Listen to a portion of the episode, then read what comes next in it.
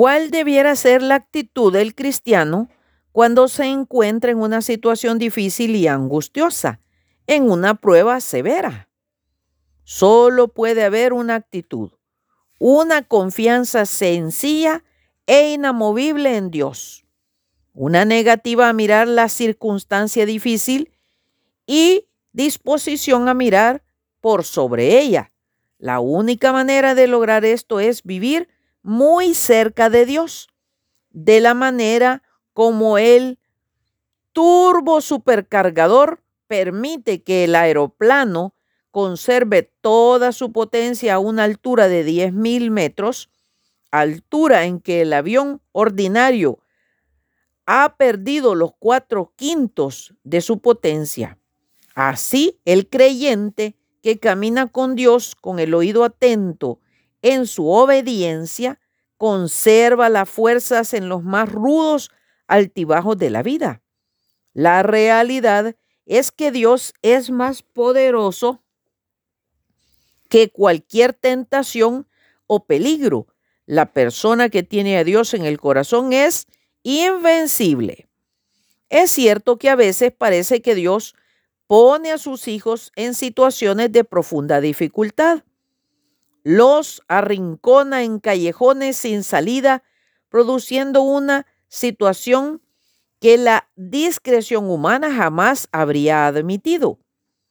En esos periodos de palabras de Cristo que hemos citado arriba, resuenan con renovado significado.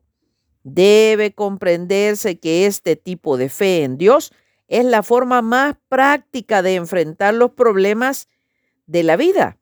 No se trata de sentido común, de visión ni de razón. Es tomar literalmente la palabra de Dios y pedirle su cumplimiento. Si puedes creer, al que cree todo le es posible. Marcos 9:23. La experiencia revela que este tipo de fe no hace que el sol amanezca más temprano, pero hace que la noche parezca más corta. Francis Browning cuenta la historia de un pequeño grupo de peregrinos que sentados en la playa hacían un recuento de sus pérdidas.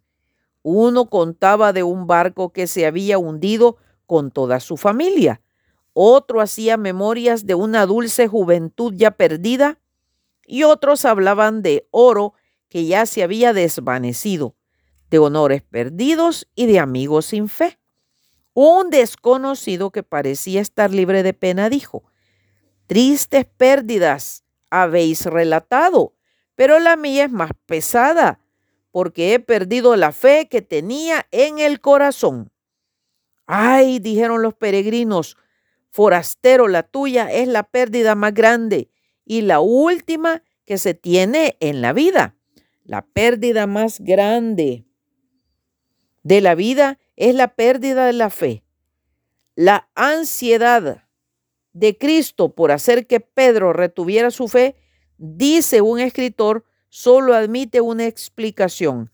Él no se interpuso entre Pedro y el fracaso, pero sí entre él y la pérdida de su fe. Cuando un hombre pierde la honra, la verdad y el carácter, está perdido.